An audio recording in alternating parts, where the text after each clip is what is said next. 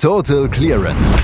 Der Snooker Podcast mit Andreas Thies, Christian Ömicke und Kati Hartinger auf meinsportpodcast.de. Erste Runde gestern bei den Scottish Open in Edinburgh wurde gespielt und wer sagt, dass erste Runden Matches nicht interessant sind? Gestern gab es jedenfalls einige sehr, sehr interessante Matches und darüber müssen wir natürlich sprechen. Das tue ich heute fast wie immer mit Christian Emmeke. Hallo Christian. Hi Andreas. Ja, äh, Erstrundenmatches können zwischendurch interessant sein, können nicht interessant sein. Sie waren gestern zum Teil sehr, sehr klar, aber auch diese klaren Matches hatten äh, sehr interessante Geschichten zu erzählen. Unter anderem, und damit müssen wir natürlich anfangen, das achte äh, Maximum Break in der Karriere von Judd Trump und das 182. insgesamt in seinem Sieg gegen Mitchell Mann. Wie gesagt, das Match gegen Mitchell Mann ist, gibt nicht so viel her, aber dieser erste Frame, der gibt einiges her der gibt einiges her. Ja, das, das Problem mit diesen Matches ist ja eigentlich nie, dass wir uns über das äh, Snooker beschweren. Es ist meistens äh, grandioses Snooker. Das Problem ist halt, dass die Matches häufig sehr schnell vorbei sind und man dann vielleicht so diese, diese tollen, spannenden Matches auf anderen Tischen eher verpasst in den ersten Runden, weil man sie eben nicht mitkriegt. Ähm, gestern möchte man es allerdings auch nicht verpasst haben, denn Ja Trump hat im ersten Frame sofort aus dem ersten Ball heraus. Mitchell Mann machte den Anstoß, versemmelte den komplett, ließ gleich eine lange rote liegen. Jatwan lochte die und machte daraus eine 147, ein fantastisches Maximum Break. Ähm, es gab zwei Schlüsselbälle in diesem Break. Das war zum einen eine rote auf die Mitte, die er spielen musste, weil der Split nicht so ganz funktioniert hat ähm, und äh, er dabei sehr schwer auf Schwarz stellen konnte, ähm, machte dabei aber alles richtig, lochte nicht nur die rote auf die Mitte, sondern öffnete sich die anderen roten auch noch ein Stück weit damit. Und von da an war das Break dann sehr gut durchgezogen. Und die pinke war natürlich auch absolut genial, die er da am Ende spielte. Die ballerte er mit Tempo 290 in die Mitteltasche, um irgendwie auf Schwarz zu stellen. Sehr, sehr viel Wirkung in diesem Ball drinne. Ähm, und er stellte dann über die Fußbande bei den kleinen Farben auf Schwarz. Also das war ein richtig, richtig tolles Break. Ähm, umso interessanter, dass der Trump dann danach sagte, er spielt derzeit nicht so gut. Also das scheint äh, Standard geworden zu sein, wenn man, äh, wenn man gut spielt. Ronnie O'Sullivan macht das ja auch. Äh, erstmal zu sagen, dass es nicht läuft. Und hat wohl auch so ein bisschen Probleme mit der Pomeranze. Also in dieser 147 war davon nichts zu sehen. Ähm, danach lief das Match dann auch komplett in seine Richtung. Er gab Mitchell Mann zwar ab und an mal eine kleine Chance, aber alles in allem war das ein richtig guter Auftritt von Ja Trump, der das Match dann auch passend mit einer 107, also mit noch einem weiteren Century beendete. Probleme mit der Pomeranze, eine 147 spielen hinterher sich darüber beschweren, dass man nicht so gut spielt. Er wird immer mehr wie Ronnie O'Sullivan. Irgendwann fängt er das Joggen an. Unkündigten Karriere in Ja, mit, äh, und, das, und das 17 Mal in einer Saison. Ja, äh, also ja, es ist schon, äh, es ist schon ein Phänomen. Ich meine, man kann ihm insofern recht geben, dass diese Saison bisher und ähm, auch so die Leistungen von Judd Trump so in der letzten Zeit relativ schwankend waren. Also, dass er da wenig Konstanz reinbekommen hat. Aber ähm, solche Aussagen nach einem Match, in dem man Maximum Break gespielt hat, sind natürlich sehr interessant. Ähm, war sein drittes schon in diesem Jahr. Auch ähm, das ist durchaus erwähnenswert. Ist damit erst der zweite Spieler, der das geschafft hat. Sean Murphy war der andere. Und ja, 182. Maximum, ne? Ich kann mich eigentlich erinnern, es ist noch nicht so lange her, dass Max Selby das 100. gespielt hat bei der UK Championship damals. Also es, es wird nicht mehr ganz so selten, diese 147, aber bleibt absolut weiterhin faszinierend und wenn es dann so läuft wie gestern, wunderschönes Break anzuschauen. Also wer es noch nicht getan hat, der sollte das dringend nachholen. Wir sind noch nicht ganz so weit, uns daran zu gewöhnen, dass Maximums äh, komplett normal sind. Nee, nein, um Gottes Willen. Ich will mich daran auch gar nicht gewöhnen. ähm, es ist einfach eine Freude und vor allem live dabei zu sein, ist ja nochmal eine ganz andere Geschichte. Also wer das schon mal erlebt hat, egal ob im Crucible oder im Tempo de Rome, ähm, das ist äh, einfach nur Wahnsinn, die Stimmung live und dieses Break an sich ist ja auch unfassbar schwer. Die Jungs auf dem, äh, die Jungs am Tisch lassen das ja nur so verdammt leicht aussehen, gerade wenn sie denn Judd Trump oder Ronnie O'Sullivan heißen. Hast du jetzt eins live gesehen? Ich habe in, äh, in Berlin, alle, die in Berlin gespielt wurden, habe ich live gesehen. Sowohl so. das von Judd Trump als auch das von Tom Ford, ja.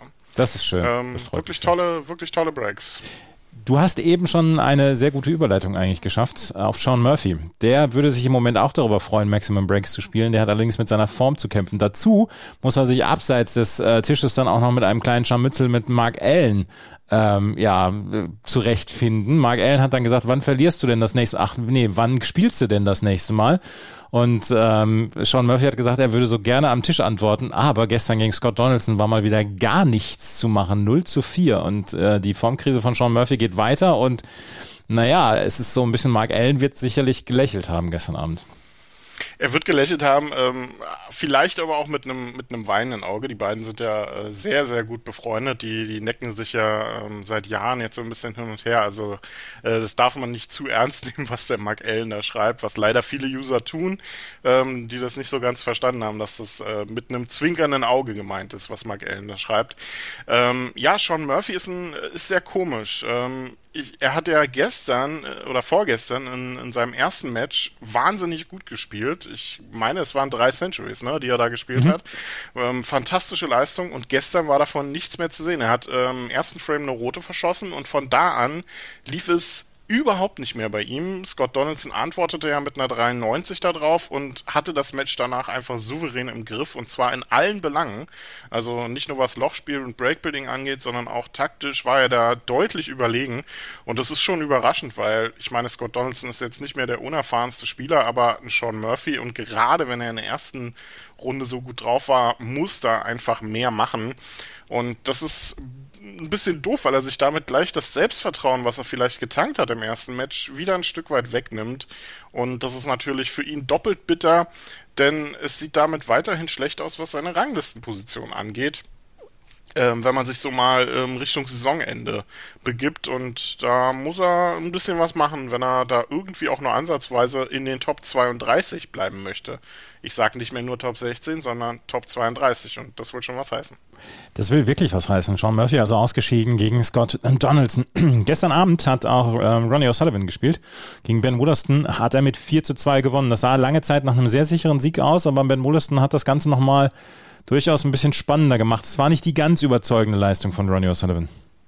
Ja, hat so ein bisschen äh, den, den Punkt verpasst, um den Sack zuzumachen. Ja. Ähm, hat äh, den ersten Frame mit einer 50 geholt, den zweiten dann noch von hinten kommen mit einer 58, ähm, den dritten dann auch souverän gewonnen. Bei Ben Wulasten fehlte so ein bisschen die letzte Konsequenz und ähm, prompt, wo man das dann sagt oder die Einschätzung äh, liefert, kommt eine 132er Total Clearance aus der ersten Chance heraus im vierten Frame. Und im fünften hat Ronnie O'Sullivan dann zwei gute Möglichkeiten liegen lassen, machte zwar zwischendurch eine 50, aber verpasste es auch hier den Sack zuzumachen. Und Ben Wollaston stahl diesen Frame wiederum auch noch auf schwarz und hatte sogar auch im sechsten Frame die erste Möglichkeit, konnte aber leider nur eine rote lochen. Und Ronnie Sullivan machte dann mit einer 93 den Sack zu. Also das hätte er auch etwas schneller haben können, ähm, dieses 4 zu 2, aber man kann ja nicht immer so spielen wie in der ersten Runde, wo er innerhalb von 43 Minuten gewonnen hat. Gestern auch sehr langsam unterwegs, hat ganze 16 Sekunden gebraucht, um einen Stoß zu machen. Also Ronnie Sullivan, das Alter macht sich bemerkbar. Es ist furchtbar gestern. Also man konnte ihm nicht zugucken. Diese 16 Sekunden, das war das war ja, zäh. Peter Ebton war das. Ja, furchtbar. Trifft jetzt auf Gary Wilson in der zweiten Runde. Der hat nämlich gestern gegen Ken Doherty mit 4 zu 2 gewonnen. Die Night Session hat Neil Robertson überstanden mit 4 zu 1 gegen Himanshu Jain. Mark Selby gewann gegen John Astley mit 4 zu 0. Können wir uns bei dem wieder an bessere Leistungen jetzt auch gewöhnen? Ich hoffe es, dass er das äh, weiter ummünzen kann. Sein erstes Match war ja mehr, mehr Qual als wirklich ähm, vernünftig spielen. Gestern deutlich besser. Ähm, die Breaks liefen ganz okay.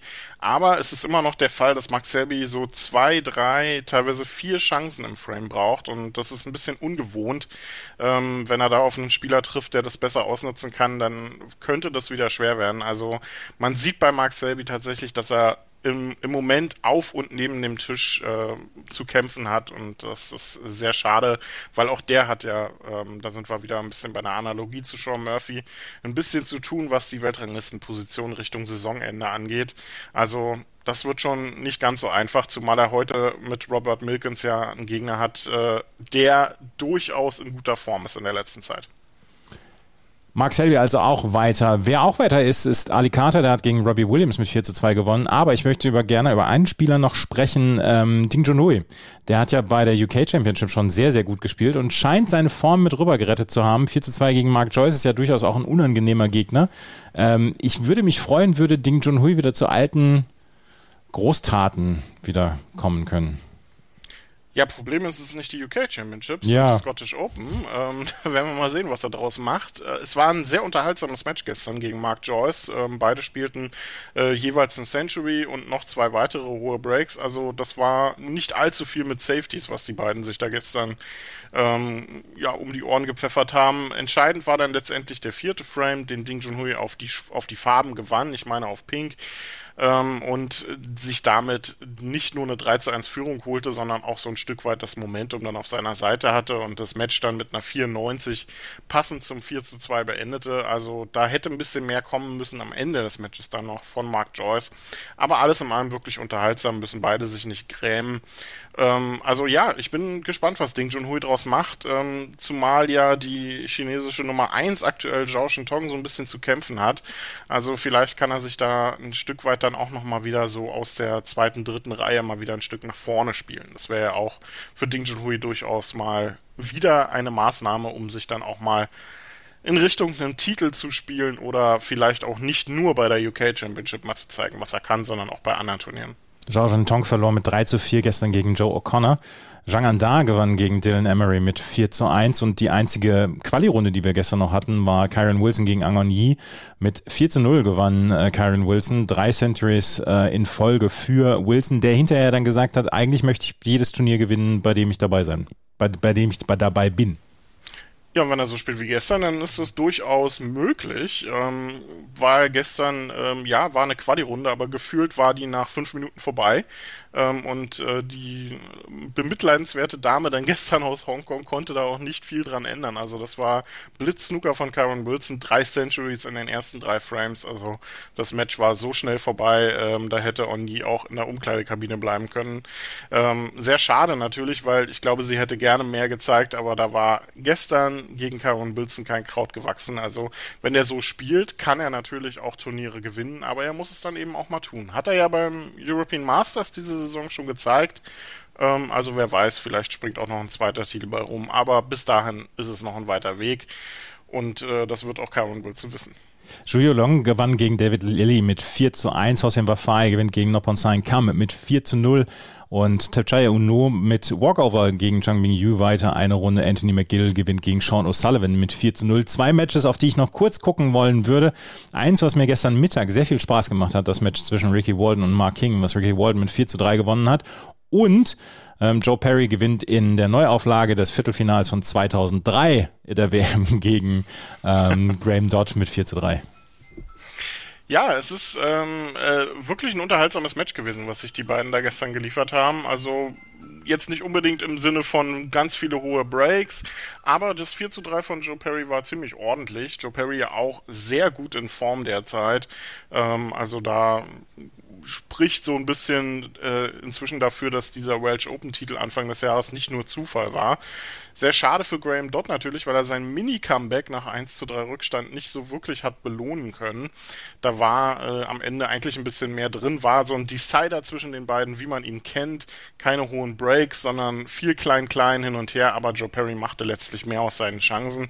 Genauso ging es auch Ricky Walden gegen Mark King. Auch die spielten einen Decider, der eines Deciders würdig war.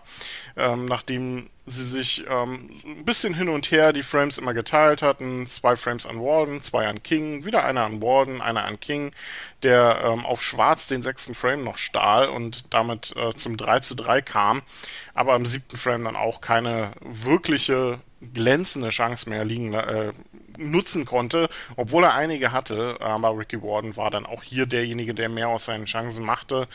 Ähm, bin gespannt, wie gut er das in die nächsten Matches mit reinretten kann, denn Ricky Warden ähm, muss ja auch noch mal ein bisschen nachweisen, dass äh, sein Halbfinale beim German Masters zum Beispiel jetzt kein Zufall war, dass er wirklich wieder zu alter Form hat anknüpfen können. Also würde mich sehr freuen für ihn. Und äh, ja, für Mark King ist es so ein bisschen eine Saison zum Vergessen bisher, muss man äh, dann leider so sagen. Lass uns noch auf die Matches von heute schauen. Ryan Day gegen Liu Hao Tian, der eröffnet zum Beispiel den Tag wir erleben heute den Rest der ersten Runde und dann den Anfang der zweiten Runde. Die zweite Runde wird dann heute ab 20 Uhr dann weiter gemacht. Jack Lisowski spielt gegen Alan Taylor in der ersten Runde noch. Stephen Maguire gegen Ashley Hugel. Matthew Stevens gegen Karen Wilson, was glaube ich auch eine schöne Partie ist für heute Nachmittag. Und dann heute Abend Ding Junhui gegen Joe O'Connor. Zum Beispiel Joe Perry gegen Neil Robertson, was wir uns, glaube ich, worauf wir uns freuen können. Und Barry Hawkins gegen Zhu Long und Gary Wilson gegen Ronnie O'Sullivan Sullivan, auch ein gutes Match heute. Ja, viele gute Matches. Also Cameron Wilson gegen Matthew Stevens freue ich mich sehr drauf heute Nachmittag. Auch Chao Yu Peng bietet durchaus äh, Upset-Potenzial gegen John Higgins. Also das wird kein Selbstläufer. Martin Gould gegen Mark Allen auch am Nachmittag noch. Also wirklich interessante Matches und am Abend ja wirklich äh, in Hülle und Fülle. Joe Perry und Neil Robertson, die spielen derzeit so oft gegeneinander, die haben wahrscheinlich gar keinen Bock mehr drauf. Bin ich gespannt, wie das wird. Neil Robertson ja gestern nicht so souverän unterwegs, wie man das von ihm kennt. Also durchaus interessant. Auch Barry Hawkins gegen Julio Long, das wird, glaube ich, auch ein, ein, richtiges Feuerwerk. Barry Hawkins gestern sehr gut unterwegs, Julio Long ebenfalls. Also da dürfte es auch nicht allzu viele Safeties geben. Und wir werden natürlich morgen darüber wieder sprechen, hier bei Total Clearance. Auf jedem, in jedem Podcatcher erreichbar und verfügbar und natürlich bei Spotify und selbstverständlich bei meinsportpodcast.de. Was zum Teufel, du Bastard? Du bist tot, du kleiner Hundeficker. Und dieser kleine Hundeficker, das ist unser Werner. Ein ganz normaler Berliner Kleinstkrimineller, der dann aber im Knast das Ding seines Lebens dreht. Una Fantastica Risetta Perla Pizza. Er klaut seinem Zellengenossen ein Pizzarezept. Aber nicht irgendeins. Und mit dem eröffnet Werner dann die beste Pizzeria Berlins. Doch Werners Glück ist nur von kurzer Dauer. Denn es hagelt Probleme. Werners Pizzaparadies. Erstmals großes Kino- und Podcast-Format. Mit fetter Starbesetzung. Alina But, Kida Ramadan, Edin Hasanovic, Oliver Koritke, Ralf Richter, Ben Becker, Winfried Glatzeder, Anna Schmidt und viele mehr. Abonniert die Scheiße. Jetzt macht schon, mach! Total Clearance. Der Snooker-Podcast mit Andreas Thies und Christian Ömicke auf meinsportpodcast.de.